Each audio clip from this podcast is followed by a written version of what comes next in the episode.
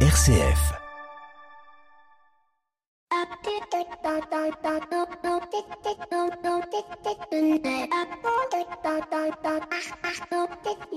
Bonjour à toutes et à tous. Cette semaine avait lieu à Cannes le festival de la Silver Economy. La Silver Economy étant, pour ceux qui l'ignorent, l'économie liée à l'activité générée par le vieillissement de la population.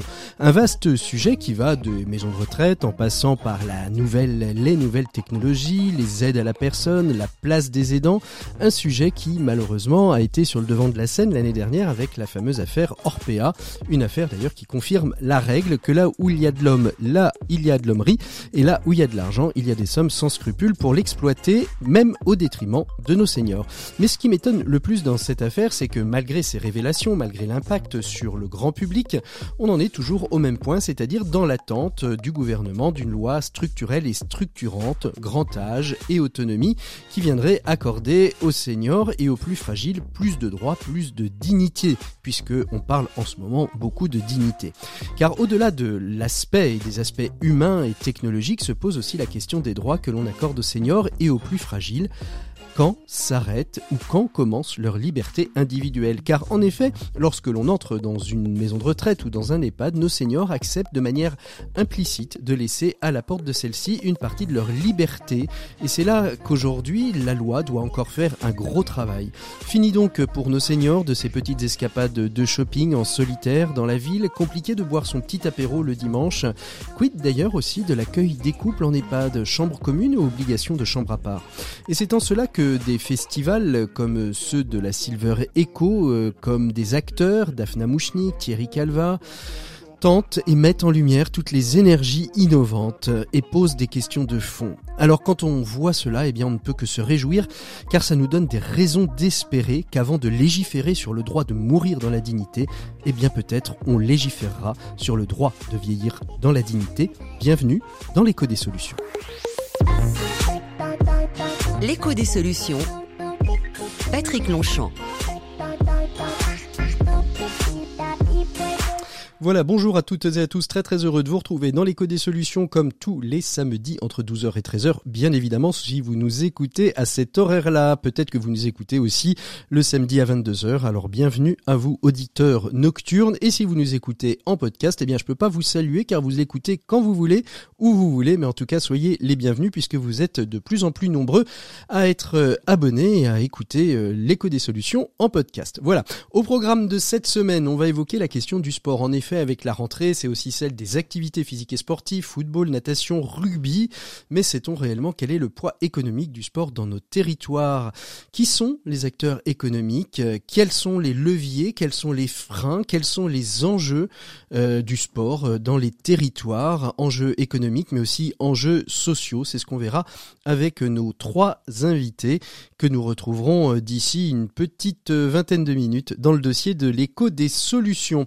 On continuera la même veine, dans la même veine, pardon, avec notre invité des 7 minutes pour changer le monde. On l'avait reçu euh, la semaine dernière. Il s'agit d'Abel Aissou, euh, qui est le président de l'association Le Collectif. Il nous avait parlé du cartable connecté pour la rentrée scolaire et la lutte contre l'illettrisme. Et eh bien, avec lui, on va parler d'une autre action qu'il mène avec Raymond Domenech qui s'appelle Un but pour l'emploi. On verra comment, justement, on peut ancrer euh, le football dans une dynamique de retour à l'emploi. Mais comme d'habitude, on commence avec notre invité écho de cette semaine. Il s'agit d'Armen Manakatsian, j'arriverai jamais à le prononcer et il m'en excusera, qui est président de la CCIFA, qui fête la Chambre de commerce d'industrie France-Arménie, qui fête cette année ses 30 ans et qui pour l'occasion lance un concours, un concours à destination de jeunes entrepreneurs arménien situé sur le sol français ou en Arménie. Il nous en dit un petit peu plus, particulièrement dans une situation un peu tendue en ce moment en Arménie. Il est notre invité éco de cette semaine. L'invité éco, Patrick Longchamp. Et je suis donc avec Armen Natsakanian. Bonjour Armen. Bonjour Patrick. Merci, merci beaucoup d'être avec nous. Vous êtes donc le président de CCIFA, Chambre de commerce et d'industrie euh, France-Arménie. Vous fêtez votre 30e anniversaire. On vous avait reçu l'année dernière, euh, tout début juillet, pour évoquer euh, justement cette, cet anniversaire. On avait parlé, on avait décrit un petit peu ce qu'était votre mission. On va évoquer un peu votre actualité et puis surtout un grand concours que vous avez lancé et, et dont on, on va parler euh, d'ici quelques instants, mais je ne peux pas euh, ne pas commencer, euh, Armène, par, par cette question. Aujourd'hui, l'Arménie et assez régulièrement et, excusez-moi peut-être le, le, mot mais est un peu taquiné, chahuté par ses voisins. Euh, c'est pas nouveau. Euh, comment vous en tant que CCIFA vous réagissez euh, à cette agression d'un État voisin? Donc comme vous avez si bien dit, malheureusement l'Arménie, le premier pays chrétien au monde, est agressé depuis plus d'un siècle, hein, même plusieurs siècles. par le, les, deux voisins, surtout l'Azerbaïdjan, économiquement, malgré tout, euh, la résilience, c'est le mot d'ordre.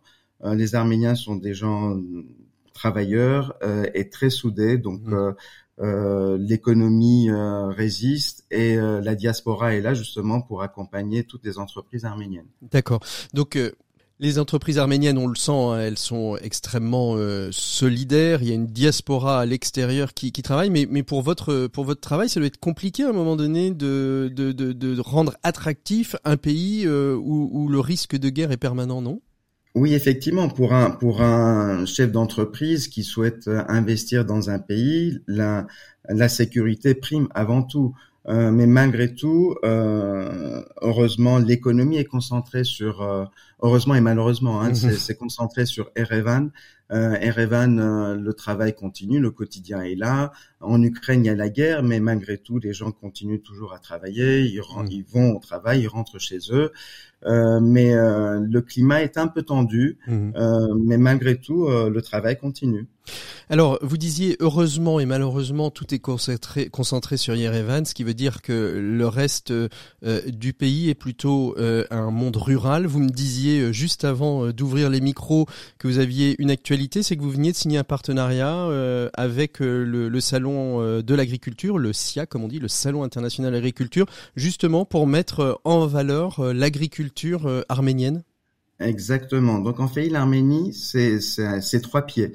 Le premier, c'est l'agriculture. Le deuxième, c'est le tourisme. Et le troisième, depuis une vingtaine d'années, euh, c'est dans le domaine de l'informatique, ce qu'on appelle IT, informatique de, mm. de, de, la technologie, information de la, de la technologie. Et euh, c'est justement sur le premier volet, euh, l'agriculture, où on a eu le plaisir de signer un, un grand partenariat avec Arleam, euh, qui est une structure en Arménie qui a plus de 100 hectares euh, et ils produisent du, des, pommes et des abricots en Arménie. Vous savez que l'Arménie est connue par euh, par son le, côté bio au niveau de l'agriculture et au niveau de, des abricots et des grenades. Euh, c'est dans cette optique-là où on fait venir justement euh, cette structure, cette société euh, lors de Salon international de l'agriculture qui aura lieu à Paris. Alors vous allez donc fêter, enfin vous fêtez cette année vos 30 ans avec un point d'orgue au mois de, de janvier 2023, il me semble. mais d'ici là, d'ici là, vous lancez un grand concours. Dites-nous en un peu plus. Qu'est-ce que c'est que ce concours? C'est à destination de jeunes entrepreneurs qui voudraient entreprendre en Arménie ou à destination de jeunes entrepreneurs arméniens, justement euh, pour euh, faciliter euh, l'intégration de cette diaspora sur le, sol arménien? Racontez-nous tout. Donc cette année, la Chambre de commerce franco-arménien, arménienne, étant donné qu'elle a 30 ans, nous avons 30 ans d'existence, on s'est dit pourquoi pas organiser le premier concours, le premier trophée trentenaire à destination des jeunes entrepreneurs qui ont entre 20 et 40 ans. L'objectif, c'est de leur donner euh, les moyens déjà de, de, euh, de se déployer et d'être forts en France pour qu'ils puissent déjà faire de l'entrepreneuriat à l'intérieur de, de, la France. Et pourquoi pas, si parmi eux, il y a des jeunes entrepreneurs qui souhaitent s'investir et aller investir dans l'Arménie, bah, on, les, on les accompagne mmh. justement sur tout le trajet. Alors racontez-nous un peu ce, ce, qui, qui peut postuler, pourquoi, comment, Armen alors, euh, la simplicité, c'est avant tout, c'est le mot d'ordre. Donc, euh, il suffit d'avoir entre 20 et 40 ans, être basé en France, euh, d'origine arménienne, franco-arménienne, et il faut être spécialiste dans les six domaines suivants la technologie de l'information, dans la restauration, agroalimentaire, artistique et de l'industrie. nous avons déjà reçu plus d'une vingtaine de, de, dossiers en ligne euh, l'inscription se fait en ligne, c'est très très simple. Il, suffit d'aller sur le site internet, c'est ccifa-du6 france.com, euh, chambre de commerce franco-arménienne euh, qui est basée à Marseille. donc l'inscription se fait en ligne. Il suffit de, de, déposer trois dossiers, mhm. un peu le business plan la présentation de l'entreprise et si jamais vous avez des, des, des films, des motion design, des logos et tout, tout ce qui peut tout ce qui résumer l'activité en France. Et tout ce qui peut susciter l'intérêt du jury. Quels sont un peu les critères euh, euh, que vous allez mettre euh, en, valeur? Est-ce que, par exemple, vous pouvez dire bon, le business plan est pas extraordinaire, mais l'idée nous semble géniale et en l'accompagnant, on va pouvoir développer quelque chose? Comment vous allez choisir vos lauréats Si on pouvait donner quelques conseils à ceux qui vont déposer les, les, les dossiers, Armen. Alors, le, le, point le plus important, c'est le côté social. Euh, donc c'est euh, euh, ce qu'il faut mettre en valeur, c'est le rapport avec le développement durable, le rapport de la création de l'entreprise, de la création, de l'emploi, mmh le modèle économique a, beaucoup de, de points et d'importance pour euh, pour les jurys. Mm. Il faut il faut aussi préciser que les jurys sont de cinq. Euh, nous avons eu la chance hier de signer avec euh, Crédit Mutuel qui vont être membres de, de jury. Super. il y aura il y aura une société qui s'appelle euh, EGIDA, ils sont dans le domaine de la formation, euh, formation euh, de l'entrepreneuriat et accompagnement des, euh, des chefs d'entreprise. il y aura Grant Thornton qui sont qui est un cabinet d'expertise mhm. comptable basé dans plusieurs pays. Ils sont plus de 15 000 salariés dans le monde. CM Communication, euh, ils sont spécialisés dans le domaine de, euh, de toute la partie communication et image de, de, de l'entreprise. Et enfin, euh, cinquième entreprise qui est BANA, c'est Business Angel Network of Armenia. Euh, c'est un groupement de, de jeunes chefs d'entreprise qui est, c'est des business angels. Ils, ils accompagnent, ils mettent de l'argent euh, pour pour accompagner et développer. Et alors très très rapidement parce qu'on arrive au, au terme de cet échange, Armen, on gagne quoi finalement dans tout ça? Alors le premier prix, c'est bien sûr 5 000 euros, c'est un chèque de 5 000 euros.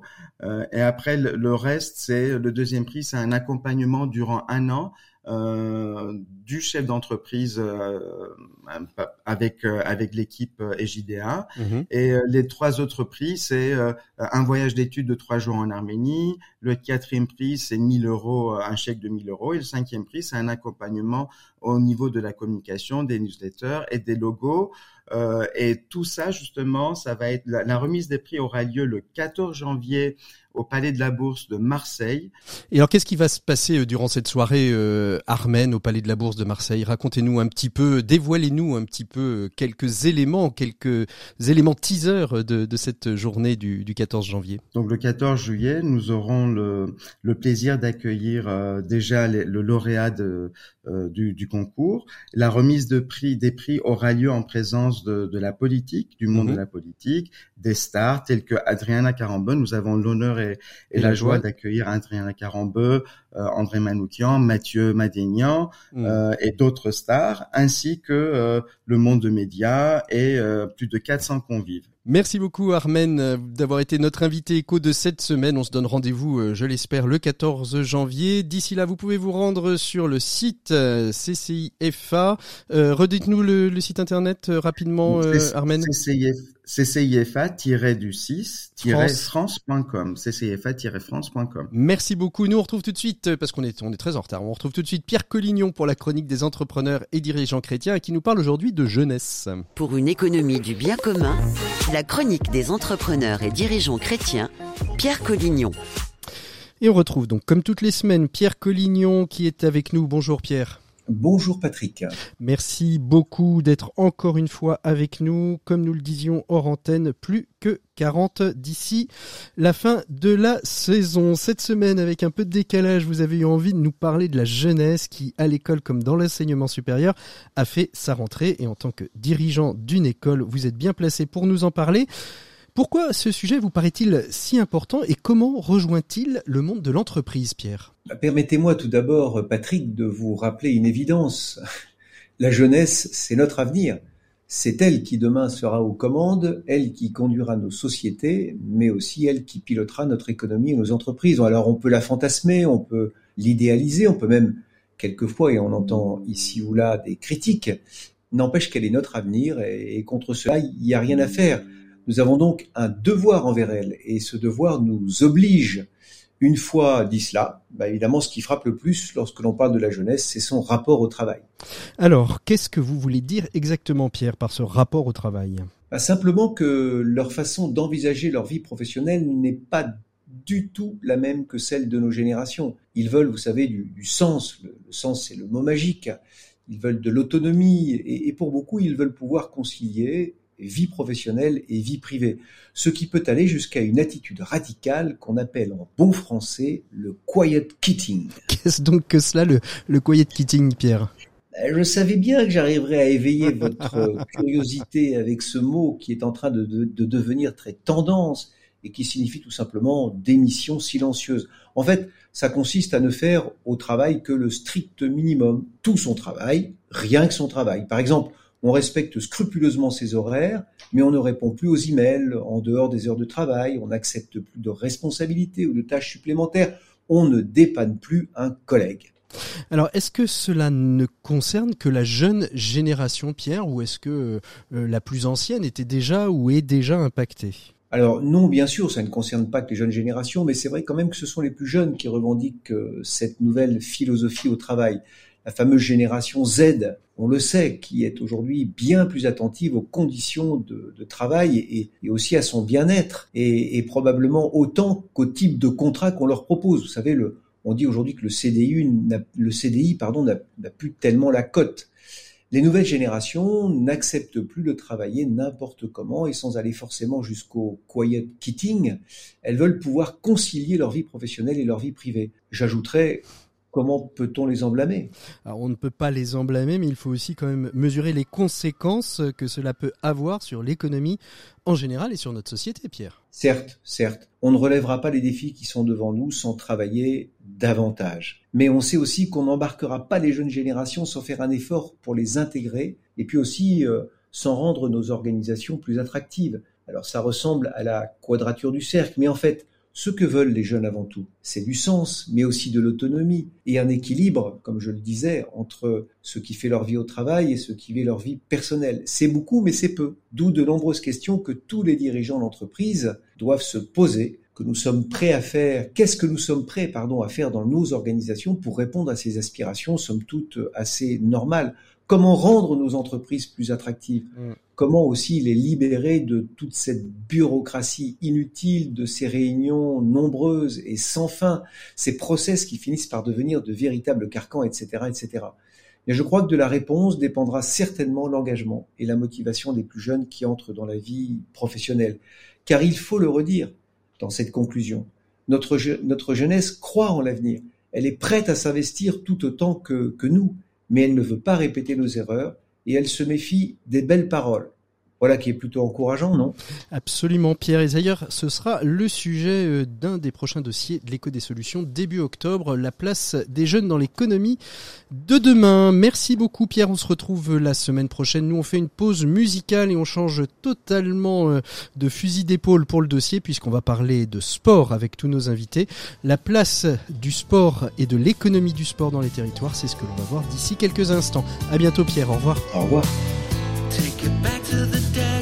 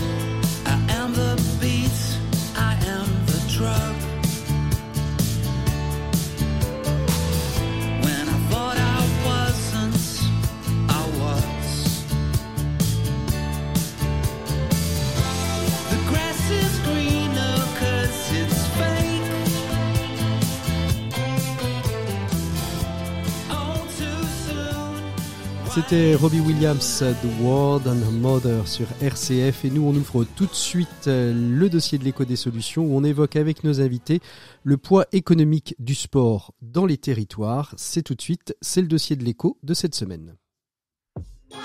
L'écho des solutions, RCF. On va parler du sport parce que il y a quelques temps, j'ai croisé l'un de nos invités, Alain Tourgeman, économiste euh, et chargé d'études à la BPCE, qui m'a dit comme ça, euh, lors d'une soirée, 20 euh, milliards d'euros euh, sont consacrés chaque année aux par les collectivités territoriales aux infrastructures sportives, ce qui équivaut à peu près à deux JO 2024. J'ai trouvé ça énorme et je me suis dit, bah, finalement, creusons un peu cette question. Quelle est la place, quel est le poids économique du sport dans les territoires? Et pour m'accompagner, eh bien vous l'avez bien compris, tout d'abord Alain Tourgeman, économiste et chargé d'études à la BPCE. Bonjour Alain. Bonjour. Et puis euh, avec nous euh, aussi euh, Anne-Marie Augas, adjointe au maire de Montreuil, mais aussi vice-présidente de Est Ensemble Grand Paris en charge des sports. bonjour Anne-Marie Augas. Oui, bonjour à toutes et tous. Merci pour cette invitation. Je ne suis pas maire adjointe à Montreuil, mais conseillère municipale à Montreuil et vice-présidente à Est Ensemble. Très bien. En tout cas, vous êtes élu. Euh, vous êtes élu à Montreuil.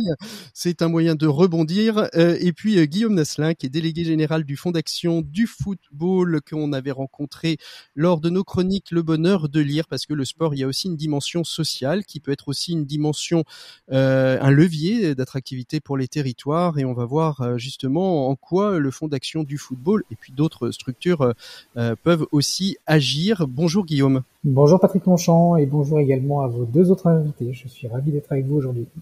Merci donc euh, d'être euh, euh, d'être avec nous. On va essayer d'évoquer avec vous cette question du poids économique. quels sont les enjeux aussi? Quels sont les défis économiques pour les territoires? Je vais peut-être commencer avec vous, Alain, Alain Torgman. Expliquez-nous comment on 20 milliards d'euros euh, de budget de JO dans les territoires, c'est absolument euh, pharaonique et c'est pas euh, une fois de temps en temps, c'est tous les ans. Alors effectivement, la, la dépense publique totale fait tous les ans en sport fait 20 milliards d'euros environ. la part des collectivités territoriales, c'est-à-dire les communes, l'intercommunalité, ce qu'on appelle les EPCI, les départements et les régions, représente 12,5 milliards parmi ces 20 milliards d'euros mais euh, effectivement euh, à peu près deux fois le budget des JO et euh, investi chaque année, c'est-à-dire à la fois sous forme de dépenses de fonctionnement, on va subventionner des associations, on va aider à l'organisation de manifestations, on va acheter du matériel, etc. Et également sous la forme d'investissement pour environ 4 milliards et demi de dépenses d'équipement chaque année sous forme d'investissements sportifs. Alors, la plupart de ces dépenses, aussi bien en fonctionnement qu'en investissement, sont en fait assumées par ce qu'on appelle le bloc communal, c'est-à-dire les communes et les intercommunalités. Mmh. C'est euh, en fait le sport de proximité qui, pour l'essentiel, bénéficie de ces bénéficie de ces 12,5 milliards d'euros de financement des euh, collectivités territoriales qui sont euh, effectivement qui jouent un rôle absolument majeur dans le fonctionnement du sport euh, tous les ans. Anne-Marie Augas, euh, Est Ensemble Grand Paris, euh, en charge de la question du sport. Euh, vous, vous abondez dans le sens, euh, je vous ai envoyé l'étude que peut-être vous aviez déjà eu d'ailleurs entre les mains.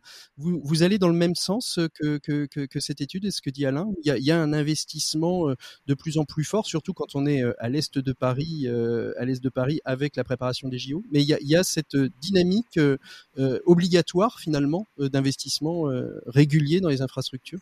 Bah, je dirais peut-être pas d'aujourd'hui, c'est-à-dire que depuis, euh, je dirais toujours, en fait, euh, le, sport vit grâce aux collectivités territoriales, puisque c'est les collectivités territoriales qui, en termes d'investissement, ont 85% des équipements. Mmh Et on considère qu'il y a euh, de mémoire à peu près 14% qui sont dans des délégations de services publics ou voilà gérées par le par le privé. Donc ce sont les collectivités qui gèrent l'investissement et le fonctionnement. Mmh. Euh, et, et, s'il n'y avait pas effectivement cet engagement politique euh, des collectivités pour soutenir le sport, euh, voilà, ça serait très compliqué. Donc, euh, effectivement, c'est un, c'est des budgets qui sont très lourds, qui pèsent au sein des collectivités. Mais après, euh, l'enjeu politique, c'est effectivement l'utilité sociale de, de, ces équipements. Sport. Alors, au, sens, on parle toujours du sport, c'est un peu gênant. Hein. Mmh. c'est voilà, c'est les activités sportives et adaptées. Mmh. Je, déjà, je suis universitaire, je fais des conférences en stats. J'aime bien être précise sur. Voilà, c'est générique le sport, mais mais mais et d'autant plus qu'aujourd'hui, en plus avec la mutation des pratiques et, et, tout, voilà. Le, Alors, on, on, on, reviendra peut-être là-dessus. Là, euh, donc, euh, il y a une grande, euh, voilà, il y a y a un investissement qui est très fort, très lourd mmh. qui met aussi en difficulté aujourd'hui, qui pose question, enfin, qui pose problème pour les, les collectivités. Alors, Alain Torgeman, ça, ça coûte combien euh, en moyenne euh, par euh, par par an et par personne finalement ce cet investissement? Ça, ça chaque contribuable finalement, chaque personne débourserait combien pour pouvoir arriver à ces, ce budget colossal? On, on a une dépense par habitant qui est de l'ordre de 90 euros par an du, euh, alors je crois du bloc communal hein, mmh. sur euh, sur le sport, mais donc qui est assumé par euh, les collectivités territoriales. Mmh. Anne-Marie Ogas, vous, vous parliez justement de cette, cette dimension sociale. Est-ce que vous avez, vous, le sentiment aujourd'hui euh, qu'il y a des, des, des, mutations euh, dans la, la pratique, euh, la pratique sportive, l'activité physique et sportive? On le verra un petit peu plus tard peut-être avec vous, Alain. Mais est-ce que vous, vous avez le sentiment que les politiques d'investissement dans le, dans les équipements, dans la manière de, de consommer le sport a changé et bouge, et donc finalement les, les investissements publics bougent aussi il y, a, y, a, deux choses. C'est bon globalement, on a un sous-équipement en France en termes d'équipement. les 20 milliards, il y a un sous-équipement. Ah, il y a un sous-équipement et euh, l'Île-de-France, qui est pourtant la région la plus riche d'Europe, est la, sous, la plus euh, est sous-équipée par rapport à d'autres territoires euh, nationaux. Et je dirais que Est Ensemble, c'est la Seine-Saint-Denis, c'est 9-3 comme on dit. Euh, on, on, cumule, on est encore plus sous-équipé et on a des équipements qui sont en plus extrêmement vétustes. donc on a le, le comment comme enjeu, c'est de, de, effectivement euh, maintenir une activité, proposer une activité, je dirais classique, associative telle qu'on la connaissait jusqu'à maintenant. Et puis depuis quelques années, ben il y a, y a une diversification des, des, pratiques, une demande sociale différente. Mmh. Et lorsque j'étais alors pour le coup maire adjointe à, à Montreuil, je l'ai vécu, c'est-à-dire que des, des gens, voilà, une population, des citoyens citoyennes qui veulent pouvoir pratiquer euh, pas forcément dans des clubs, euh, euh dans, dans, un espace ouvert, euh, à des heures qui leur conviennent parce que les rythmes de vie ont énormément changé, mmh. les, les, modèles familiaux ont changé, et, et donc euh, quand on est en responsabilité, on, on, on œuvre pour l'intérêt général. Il faut rendre compatible donc les pratiques classiques club avec des équipements sportifs classiques, mais aussi euh, réfléchir à d'autres équipements pour répondre à cette demande sociale. C'est mm. comme ça que dès 2013, à Montreuil, euh, j'ai mis des appareils de fitness dans les parcs parce que je l'avais vu euh, à l'étranger. Et voilà, pour répondre à cette demande sociale. Donc ça veut dire qu'il faut être un peu sur tous les fronts. En même sans temps. Jamais mettre en concurrence, au contraire, mais agir. Et, et, de ce fait, on rentre dans des problématiques au-delà du soutien aux associations. c'est aussi des repenser l'aménagement urbain Mm. Et, euh, et, donc euh, s'approprier l'espace urbain, peut-être que je, je, le fais à, à Estensemble par exemple avec l'aménagement urbain qui est le, la promenade des hauteurs. Mm. Euh, voilà, qui est un projet ambitieux de 42 km. Enfin bon, je ne sais pas si je peux dire le détail. Si, si, si, bien sûr. Mais, mais c'est intéressant. Parce que... Mais en fait, et, et, en gros, le chapeau, c'est euh, et nous sur la Seine-Saint-Denis, c'est fondamental, c'est euh, un enjeu de santé publique. Mmh. Ce qui, est intéressant, ce qui est intéressant, ce que vous dites Anne-Marie et Alain, vous le soulignez, hein, je crois dans votre étude, c'est que euh, vraiment il y a des il y a des transformations. Le, le numérique est venu aussi impacter la, la, la pratique. On, on pratique peut-être plus le, le fameux e-sport hein, qui, qui commence à prendre de l'ampleur, mais en fait qui se passe uniquement avec une manette et dans une chambre. Alors le, le numérique, c'est pas seulement le e-sport, hein, c'est euh, euh c'est aussi euh, le développement de cours en ligne, c'est euh, l'utilisation d'applications quand on fait soi-même du sport, c'est l'utilisation de, de, plateformes. Donc effectivement, il y a une transformation technique avec le numérique. Il y a aussi pour les équipements une transformation technique avec la problématique énergétique sur laquelle on va peut-être revenir. Et effectivement, il y a d'autres façons de faire du sport. Euh, euh, il y a une dimension de bien-être qui est en train de, euh, de monter et qui devient beaucoup plus importante que la dimension de compétition qui était jusque-là beaucoup incarnée par le, les, les, associations. Il y a une, une, une, attente de diversification des usages et c'est vrai que la, la montée de, de cette pratique individualisée qui va de pair d'ailleurs avec des sports qui sont des sports beaucoup plus qui se font pas nécessairement en club, comme de mmh. la marche, comme de la course à pied, etc. Bah, tout ça crée une demande sociale qui est, qui est nouvelle et qui. et, et est-ce qu'elle est, est, homogène sur les territoires? Est-ce que c'est quelque chose qui est homogène sur l'ensemble des territoires, euh, Alain Torgeman, euh, cette, euh, cette demande, ou est-ce qu'il y, a des, y a des zones territoriales qui sont plus ou moins en demande? Alors c'est vrai que la, la, pratique sportive n'est pas du tout homogène sur le sur le territoire. On a des zones où elle est beaucoup moins beaucoup moins développée et c'est un, un, ensemble de départements que dans une typologie qu'on a faite euh, euh, là, alors non, non, pas sur la dernière étude, mais sur euh, celle celle précédente, on appelait ces départements les distanciés. Et c'est vrai que notamment beaucoup de départements du nord de la France ont un, à la fois un, un niveau d'équipement un peu inférieur à la moyenne, mais également un taux de pratiquants sportifs inférieur à la moyenne et une dans certains cas, une dépense par habitant est également inférieure. Donc il y a quand même une partie du territoire sur lesquelles il y a un besoin d'une certaine façon de rattrapage euh, de pratiques sportives et probablement de développement d'une culture sportive, à la fois au niveau euh, euh de, des équipements, mais également euh, euh dans euh, la diffusion, des, dans la présence des associations qui est moindre mmh. et dans le, la diversification des sports qui est également moindre. Anne-Marie, je vous laisse la parole. Je vous voyais opiner, donc je vous donne la parole. Oui, non, mais je suis tout à fait euh, d'accord avec ce que dit euh, Alain Dorjman. Euh, quand je parlais de la, Seine-Saint-Denis, vous avez cité le, nord de la France. On, voit que dans des, des, des, territoires défavorisés, il y a une problématique qui concerne l'accès à la pratique physique et sportive. Et on constate que ce sont les publics qui sont toujours les plus éloignés qui n'ont pas accès euh, à, à, cette pratique. Euh, sur, sur, Montreuil, par exemple, il y avait, on avait fait une étude, il y avait 5000 foyers monoparentaux, et en général, quand c'est monoparentaux, ce sont les femmes. Mmh. après, il y a effectivement, donc voilà, comment les, les amener à, à, cette pratique, et on revient toujours à la question des équipements. Comme je disais, quand on est territoire sous-équipé, il faut, faut, faut réinvestir mais ça, ça, veut dire quoi? Ça veut dire que c'est parce que les territoires sont pauvres qu'il n'y a pas eu euh, de, de qu'il y a une vétusté euh, des, des, des équipements? Est-ce qu'il y a eu des politiques euh, volontaristes de ne rien faire pendant des années? Parce que on voit la Seine-Saint-Denis qui quand même a, je veux dire, la, la, Tour Eiffel du sport avec le, le, le, le, Stade de France, qui qui est finalement un peu, oui, non, mais de fait, on peut on peut avoir on peut avoir on peut se dire qu'il y a une forme de comment comment on appelle ça de de ruissellement de ouais, alors là, vers les territoires. Si je puis, je puis me permettre, c'est un très bon exemple le Stade de France parce que c'est vraiment l'arbre qui cache la forêt. Quand vous regardez l'île de France, en fait, vous avez tous les grands équipements qui, qui sont à l'ouest parisien. Mmh. Et l'ouest parisien, pour les auditeurs qui connaissent pas l'île de France, c'est en fait la, la, la partie, c'est le 92, euh, mmh. la, partie des gens les plus aisés. Voilà.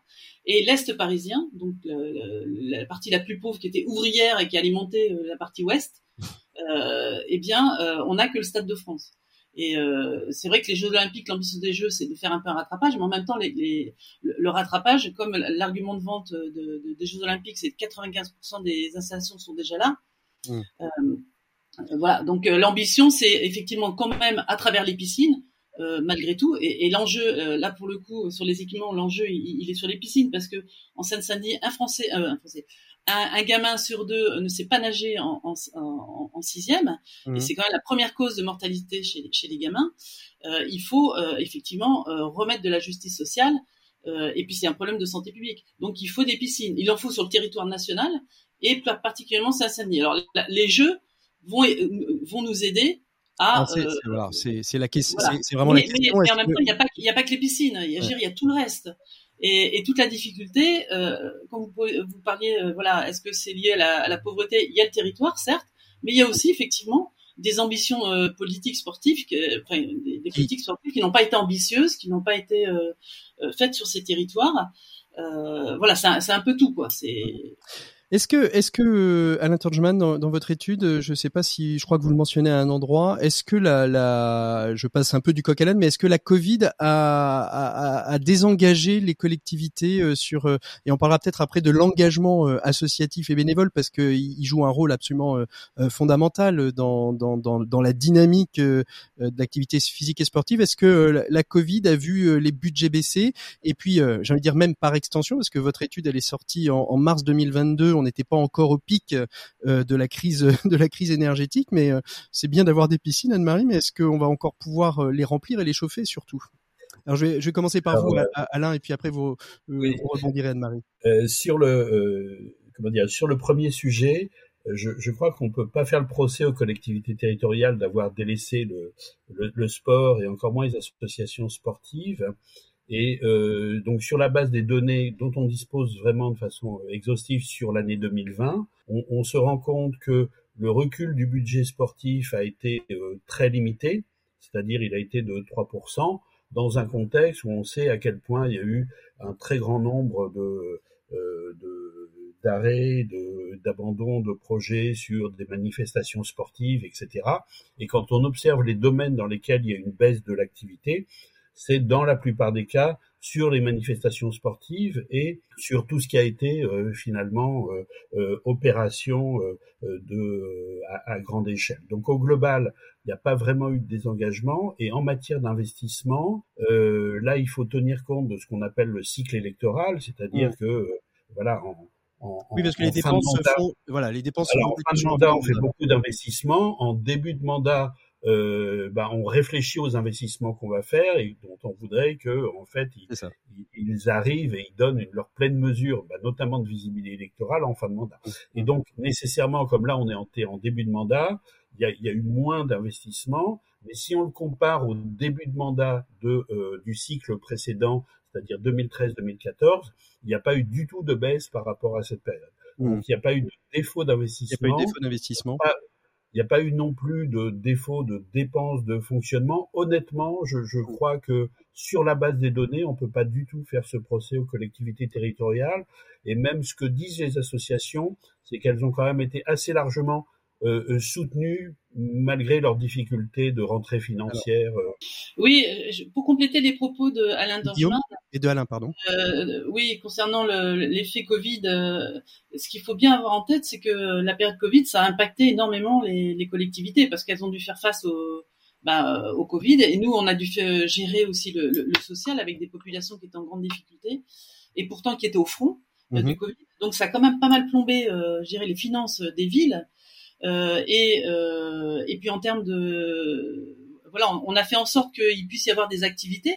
Et, le, le, respect des contraintes sanitaires imposées par le, le Covid, ça a aussi été euh, hyper hmm. compliqué, hyper coûteux, notamment par exemple dans les piscines. C'est-à-dire qu'en fait vous aviez vous aviez plusieurs entrées, c'est-à-dire à la fois euh, on était dans une période où il fallait quand même ouvrir un certain nombre d'équipements sportifs, mais avec des contraintes euh, sanitaires importantes, ou alors fermer des équipements qui continuaient à être chauffés et entretenus euh, malgré une non-utilisation. Et puis euh, et puis on oublie aussi ce que vous disiez du monde associatif, c'est-à-dire alors même si l'État a, a, été présent aussi, mais les contraintes de trésorerie d'un certain nombre de clubs et d'associations, il fallait pas non plus faire effondrer euh, l'ensemble de, de, de l'écosystème sportif euh, du, du, territoire. Non, tout à fait. Donc c'est pour ça que euh, l'ensemble des collectivités ont maintenu les subventions. Enfin voilà, on, on a effectivement permis le, le, le, le soutien aux associations, même si à l'issue du Covid, il y avait quand même une baisse de, de 25% en moyenne des licenciés. Bon là, c'est remonté. Euh, donc, euh, effectivement, les, les collectivités, euh, elles, elles, ont soutenu, même en période de Covid. Je rappelle quand même qu'il il y avait une baisse de dotation de l'État aussi. Euh, par ailleurs, on était déjà en difficulté avant le Covid. Et puis, je mhm. voudrais quand même recontextualiser aussi, c'est que le budget sport au niveau national, c'est 0,33% quand même. Mhm la culture, c'est 1%. Alors, moi, je ne mets pas du tout en concurrence, hein, parce que je vis aussi la culture. Euh, mais euh, à un moment donné aussi, il faut se poser la question, se donner les moyens. Euh, on, on, voit, on a entendu que l'ANS, le budget de l'ANS, euh, bah, il y a l'agence nationale du sport hein, pour les auditeurs. Il y, avait des reliquats euh, en termes de budget. Euh, donc, en, en, gros, une fois de plus, on s'est retrouvé les collectivités à tout gérer et, et, et, le sport. Et, et je trouve que bon an mal on, a réussi et on a travaillé sur des schémas directeurs d'investissement et notamment nous par exemple sur les piscines et, et voilà. Je voudrais pas, je voudrais pas terminer sans avoir parlé un peu du, du d'action du football avec euh, avec vous, euh, Guillaume. Qui est l'objectif de, de, ce fonds d'action en, en, quelques mots rapides et puis je laisserai un petit mot de conclusion euh, à Alain pour nous nous dire un petit peu quels sont les, les enjeux pour les enjeux, les défis qui, qui restent à relever sur sur sur cette partie d'investissement dans les dans les équipements. Guillaume, racontez-nous un peu cette histoire de la Fondation du football pour ceux qui n'auraient pas été à l'écoute du bonheur de lire. Oui, bah écoutez, le fonds, euh, le fonds d'action du football, c'est un, un, fonds euh, de dotation qui euh, est dédié aux actions de responsabilité sociétale, euh, voilà, qui a notamment pour mission de valoriser le, le mieux faire connaître le rôle éducatif, citoyen et l'impact sociétal du, du, foot, et d'utiliser comme un, utiliser l'activité comme un vecteur d'apprentissage de la citoyenneté, comme un levier d'éducation pour les plus jeunes. Mmh. Je disais tout à l'heure, on a un peu plus de 2 millions de licenciés. Parmi ces 2 millions de licenciés, il y a il y, a, il y a, une grosse moitié qui a moins de 18 ans et on a, on a une spécificité. On parle toujours du football comme l'activité euh, sportive, la discipline sportive la plus médiatisée. Euh, euh, parfois, on, on, la qualifie de la plus riche, etc. Sauf que c'est celle qui, qui, est la, la plus populaire en mmh. réalité. Hein, ça, c'est une réalité. Et donc avec on, des budgets moindres avec des budgets moyens qui j'entends, sont pas si importants que ça. Effectivement, un, un coût d'accès à la pratique qui est qui est pas qui est pas particulièrement élevé. Ça dépend des territoires, il y a de grosses disparités, mais globalement, c'est une activité qui reste globalement très accessible. Et, et je disais, euh, on a un million de licenciés qui ont moins de 18 ans. Euh, on a fait une étude au, au Fonds d'action pour, encore une fois, mesurer cet impact sociétal. Et on a pu mesurer qu'il y avait euh, près d'un tiers des jeunes euh, de la population française qui, avant leurs 18 ans, passaient dans les clubs de football, euh, avaient une licence dans un club de football. Mmh. Et un tiers de la population garçons-filles. Si on, si on prend euh, la cible spécifique des garçons, c'est 6 garçons sur 10 en France qui passent dans un club de foot. Alors comment vous, euh, vous agissez en tant que, que Fondation du football? On voit bien un petit peu tout le contexte hein, que vous mm -hmm. habillez. Je vais un peu vite, mais euh, comment vous agissez, euh, vous agissez vous, euh, excusez-moi l'expression, sur le terrain? Alors, nous, on déploie des programmes d'innovation sociale euh, qui visent à aider les clubs à, à, se structurer, à structurer leur, leur, leur association comme un lieu de vie. Euh, on, on, dirais qu'on dépasse purement le cadre compétitif, sportif, d'organisation, euh, de l'apprentissage de la pratique. On s'occupe de tout ce qu'il y a autour et donc on déploie des programmes. C'est un peu le club house du football, c'est-à-dire comment un peu ça, on, club de cet endroit où on a envie de ce club de vie. Voilà, c'est très joli. Exactement, le club, lieu de vie. Euh, voilà, des, des, programmes d'éducation, euh, mm -hmm. raccrocher euh, les, les, enfants les plus en difficulté avec les apprentissages fondamentaux en, en, en contextualisant les apprentissages, apprendre à lire, écrire et compter euh, grâce au football, c'est possible. Aujourd'hui, il y a un programme qui est en train d'être, euh, je dirais, généralisé par la Fédération française de football qui s'appelle Puissance Foot, qui est un programme d'accompagnement à la scolarité qui, qui, touche déjà plusieurs dizaines de milliers d'enfants. Et, et, effectivement, on a, il y a une réécriture des programmes scolaires avec des professionnels de l'éducation nationale, de la chaîne éducative, qui, qui ont pu euh, bah, voilà, préparer euh, des exercices de français, de mathématiques, de géographie, de, de français sur les sujets liés au football qui permettent alors, de capter des enfants en difficulté. Est-ce que vos collègues du rugby, est-ce que vos collègues du tennis, euh, est-ce que vos collègues de la natation, euh, enfin d'abord je dis vos collègues, il y en a peut-être pas d'ailleurs. Euh, est-ce que est-ce que c'est duplicable tout ça, tout ce que vous faites? Parce que on se dit finalement on aurait envie que ça se ça se duplique sur l'ensemble des des activités des activités sportives, qu'il y ait des fonds d'action du rugby, des fonds d'action du tennis, etc. Alors effectivement, je, nous avons des homologues dans d'autres disciplines sportives et on est amené à les rencontrer régulièrement. Il trouve que euh, c'est pas pour jeter des fleurs au football, mais comme on accueille beaucoup de monde et qu'on rencontre les biais qui sont liés à un accueil très très large et sans mmh. filtre presque de la population, on, on a été amené à, à, traiter un certain nombre de sujets, et je pense aux clubs euh, sont mmh. amenés à traiter un certain, un certain nombre de sujets, peut-être avant d'autres disciplines sportives. Donc, euh, je dis pas qu'on qu est un modèle pour les autres, mais en tout cas, on parle beaucoup même, à nos homologues qui, euh, qui aujourd'hui sont dans une logique effectivement de, de réappropriation des travaux qui ont pu être menés au niveau du foot pour les adapter, et ça c'est une vraie volonté aussi mmh. qu'on qu a avec les pouvoirs publics aujourd'hui, qu'on rencontre régulièrement pour exporter. Euh, Alain Torgeman, quels sont aujourd'hui les enjeux, les défis à relever euh, pour, euh, pour les territoires dans, dans le domaine du sport, euh, tel que votre étude la présente? Et vous avez deux ils sont, Oui, ils sont très nombreux. Je vais peut-être juste en, en, relever quelques-uns. Il y a celui sur lequel a insisté Madame Hugas a, a, raison, c'est la question de euh, la vétusté et euh, de la réhabilitation, de la restauration de vieux équipements. On a à peu près un tiers des équipements publics du sport qui ont été construits avant 85 et qui n'ont pas encore été euh, réhabilités euh, au fond. Ça fait euh, 80 000 équipements, dont 1800 piscines ou 12 000 gymnases. Donc là, on a un enjeu qui est absolument euh, majeur. Et cet enjeu, il est pris en compte effectivement de façon différenciée suivant les, les territoires. Et je voudrais dire néanmoins que beaucoup a déjà été fait, qu'il y a beaucoup eu d'efforts de rénovation, de transformation, mais il reste beaucoup à faire.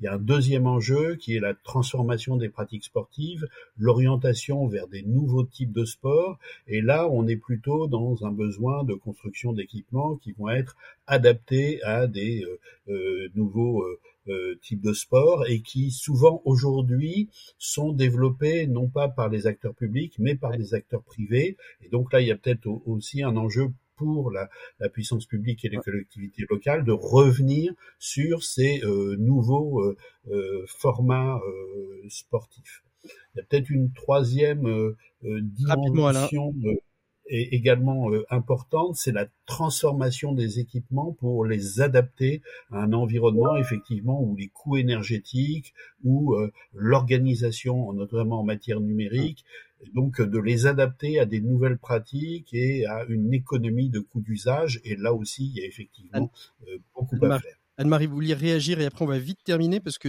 oui, bah, euh, je dirais que euh, le troisième, alors le quatrième enjeu, c'est un enjeu climatique. Ah oui. C'est-à-dire qu'aujourd'hui on a une urgence climatique et le sport doit prendre sa part. Donc aussi bien en termes de rénovation énergétique et la réhabilitation des piscines peut le permettre et la construction de nouvelles piscines. Et puis les diminutions, donc in fine, aussi les, les dépenses d'économie d'énergie. Et la problématique des piscines, bah, c'en était une. Nous, on demande à ce qu'il n'y ait pas de vidange systématique tous les ans à partir du moment où l'eau est correcte, pour éviter justement, là, pour avoir une préservation de l'eau, qui, on l'a vu, euh, contrainte de sécheresse, euh, pose souci, et qu'on mm. vide pas comme ça de l'eau euh, aussi dans l'espace public. Voilà, donc il y a toute une problématique et il faut tout repenser autour de ces, ça, fera, ça fera presque un, un, autre sujet euh, écologie, euh, mais ça c'est pour ma, ma collègue Anne Kerléo, écologie et sport, on pourrait on pourrait creuser ça. On reviendra sur la question du sport dans l'année autour justement des JO de 2024 et de la place de l'économie sociale et solidaire dans dans dans cette organisation des JO. Merci à tous les trois d'avoir été mes invités du dossier de l'écho des solutions. Nous, on retrouve tout de suite Maxime Dupont pour un Max Déco. Maxime Dupont. Voilà, on vient d'évoquer pendant près de 28 minutes la question du poids économique euh, du sport dans les territoires. On a un fan de sport avec nous et plus particulièrement du PSG. Il s'agit de Maxime Dupont. Bonjour Maxime. Bonjour Patrick. Alors aujourd'hui, dans votre chronique, on ne parle pas de sport, quoique euh, vous allez euh, vous intéresser à l'histoire du marketing. Oui, Patrick, l'écho médiatique récent et très peu glorieux autour des influenceurs m'a donné envie de prendre du recul pour retracer les grandes époques du marketing tel qu'on le connaît aujourd'hui. Alors commençons euh, par euh, le mot en lui-même. Quand est-ce qu'il apparaît, Maxime? On trouve le mot marketing euh, dans certains écrits dès le XVIe siècle, mais c'est à la fin du XIXe siècle qu'il prend son sens actuel, le processus qui fait que des produits vont de producteurs à consommateurs avec un accent mis sur la publicité. Alors, est-ce qu'on peut définir les, grandes étapes de construction du marketing jusqu'à nos jours, Maxime? On peut le faire. À la fin du 19e siècle, le marketing consistait à parler des lieux où l'on pouvait se procurer tel ou tel produit. Le marketing était d'abord une mise en avant des magasins. Au début du XXe siècle, l'accent fut mis sur le produit. Ce sont le début des productions de masse qui ont un côté assez fascinant pour les consommateurs. Le marketing se résume alors à vanter les qualités de production. Et puis à partir des années 20, on a commencé à beaucoup parler de prix. C'était le début de la concurrence par la compétitivité prix qui devenait l'argument principal des communications. Alors que se passe-t-il après la guerre, Maxime? Bien, les années 40 et 50 voient la montée en puissance des agences de publicité et celles-ci rivalisent alors d'inventivité pour créer des communications qui essaient de différencier des produits qui se ressemblent beaucoup. Et puis les années 60 changent de focale et passent du produit à l'entreprise. Il s'agit avant tout de construire des marques fortes et aspirationnelles bien au-delà des qualités des produits. Viennent ensuite les années de globalisation où dans un consumérisme débridé, les marques essaient de remettre en selle le fameux humain. C'est l'époque de la relation client, puisque selon l'adage, il est beaucoup plus difficile de recruter un nouveau client que d'en fidéliser un. Et alors on arrive enfin à notre époque. Oui, notre époque marquée par la sacro-sainte expérience. C'est l'expérience qui devient le mot-clé, l'expérience que vous apporte le produit, le service ou la marque, le service client, le supplément d'âme, de statut, de confort, de praticité, d'immédiateté, etc., etc. Et puis, on sent déjà poindre une nouvelle ère, celle de la mission ou de la raison d'être, par opportunisme ou par conviction. ou sûrement un petit mélange des deux. Les entreprises parlent plus en plus de cette mission de ce purpose, qui est une manière de ramener l'entreprise à une mission moins unilatéralement mercantile. Absolument. Alors, alors moi, je, je, on la voit pas poindre. Hein. On est en, on est en plein dedans, Maxime. Alors, et, et nos influenceurs euh, dans tout ça, ils influencent quoi, qui, quand, comment? Nos influenceurs ne sont sans doute que la forme du moment de ces médias, médias dont la création et les transformations ont accompagné toute l'histoire du marketing depuis plus d'un siècle. Alors c'est sans doute pas la forme la plus glorieuse, et encore, on ne les a pas encore subis dans le métaverse. ouais, exactement. Merci Maxime pour cette histoire du marketing. On se retrouve la semaine prochaine. Nous, on retrouve tout de suite notre invité des 7 minutes pour changer le monde. La semaine dernière, il nous parlait des cartables connectés. Aujourd'hui, il nous parle de son autre action qui s'appelle Un but pour l'emploi. Il s'appelle Abdel Haïssou. Il est président de l'association Le Collectif. 7 minutes pour changer le monde l'écho des solutions. Voilà, je vous le disais la semaine dernière, on retrouve le même invité. Et oui, il y a des abonnés comme ça. Vous allez rentrer au club très fermé euh, des habitués. Abdel Aïssou, bonjour. Bonjour. Merci beaucoup euh, donc d'être à nouveau euh, avec nous dans, dans, ces 7 minutes pour changer le monde. On parlait du cartable connecté la, la, la, semaine dernière pour permettre à, à, ces enfants qui sont hospitalisés ou malades chez eux de pouvoir rester en connexion avec leur classe et, avec leurs camarades et continuer à apprendre, mais on sait bien que si euh, la deuxième alternative après euh, après la question de l'éducation, eh bien c'est la question de l'emploi.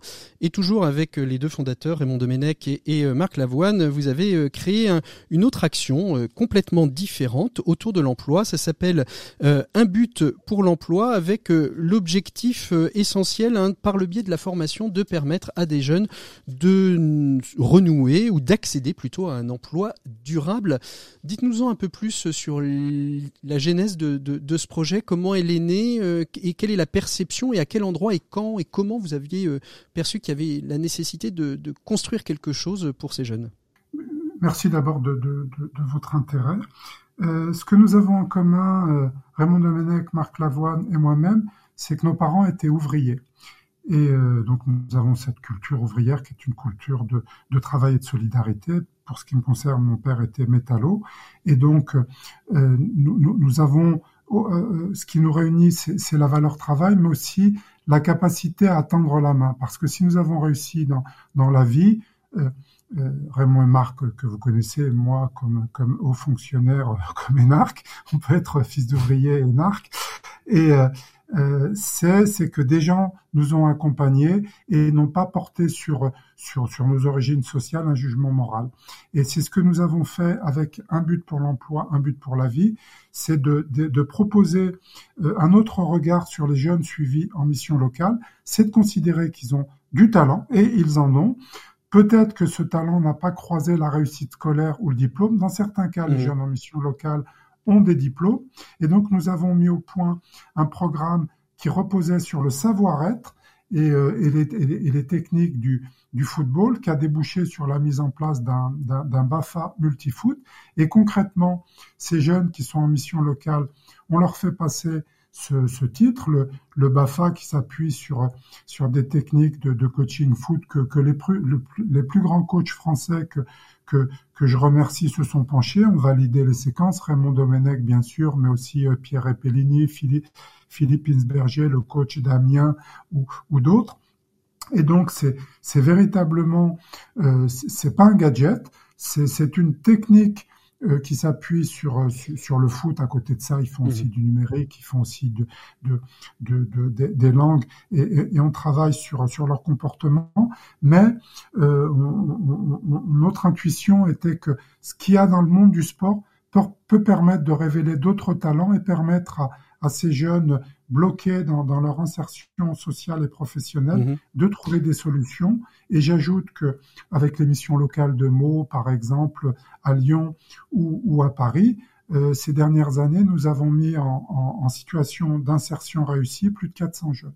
Alors plus de 400 jeunes aujourd'hui en, insertion réussie, ça s'ouvre donc à, tous ces jeunes. Euh, comment ils peuvent y accéder De quelle manière? C'est par euh, parce que très souvent la problématique c'est pas les programmes. Les programmes ils existent, ils sont parfois assez nombreux, tout aussi euh, pertinents les uns que les autres. C'est de permettre que ces programmes arrivent jusqu'aux jeunes. C'est là où par exemple les clubs de sport peuvent jouer peuvent jouer un rôle. Comment ils arrivent justement à destination de ces jeunes? Il y a deux volets dans, votre question. Les clubs de sport, ils jouent le jeu. Oui, vraiment. Je, pense à, quelqu'un comme Jean-Michel Aulas ou l'Olympique lyonnais. Ils ont toujours répondu présent et, les clubs euh, savent qu'ils ont une responsabilité sociale et hommage et respect à eux. On caricature trop souvent le, le monde du football en oubliant qu'il y a aussi des femmes et des hommes formidables. Le deuxième volet, euh, plus euh, plus social. Bah, la différence entre un jeune dont les parents ont les moyens et un jeune dont les parents n'ont pas de moyens, c'est qu'ils n'ont pas accès à l'information. À plus forte raison, quand ils sont en panne d'insertion, les jeunes dont je vous parle, ce, ce sont pas des délinquants, ce sont pas, c'est des jeunes qui n'ont pas pu aller jusqu'au bout d'un bac professionnel ou qui ont eu le bac professionnel, mais qui n'ont pas pu faire l'alternance, qui, mmh. qui n'ont pas pu euh, avoir accès au stage, et donc ils sont en panne et ils n'arrivent pas à accéder à l'emploi. Et le fait de savoir que qu'il y ait des dispositifs originaux tels que le nôtre, mais le, le nôtre, il n'y a pas que le nôtre, il y a, il y a aussi des femmes et des hommes qui font de d'autres choses. Et donc les missions locales auxquelles je, je, je, je rends hommage, eh ben, elles accompagnent ces jeunes, elles mettent en place des, des, des dispositifs, et nous, nous travaillons en direct avec ces, ces missions locales. Mmh. Notre association mais également le, le, le, syndicat des coachs professionnels, l'UNECATEF, dont Raymond Domenech est le président. Alors comment est-ce qu'on peut vous aider Même question que l'année l'année dernière, la semaine dernière, pas l'année dernière. Comment est-ce qu'on peut vous aider, Abdallah Issou? Bah, de la même façon, en ne portant pas de, de, de, de, jugement moral sur, sur ces jeunes, euh, voilà, il y a effectivement des jeunes qui sont paresseux, il y a, il y a des jeunes qui, qui ont un baobab dans la main, mais c'est pas la majorité la plupart des euh, et ceux qui tiennent ce, ce, ce, type de discours oublient un peu vite qu'ils ont eu 12 ans, 15 ans, 20 mhm. ans et que quand on avait 17, 20 ans, bah voilà, on était bien content d'avoir des parents, d'avoir des solutions. Et pour certains gamins, c'est pas le cas. Et donc euh, éviter de de, de, de, de, généraliser et, et, et, pour, pour les dirigeants qui nous écoutent, euh, se préoccuper de savoir s'ils peuvent pas proposer des stages au, au, au, lycée professionnel qui forcément ne sont pas très loin de, de chez eux. Et pour celles et ceux qui veulent connaître ce qu'on fait, bah, de venir sur notre site qui porte le nom de, de, de, de, de notre programme, parce que le programme Mon Cartable Connecté est devenu plus célèbre que, que, le, collectif. L'association Le Collectif.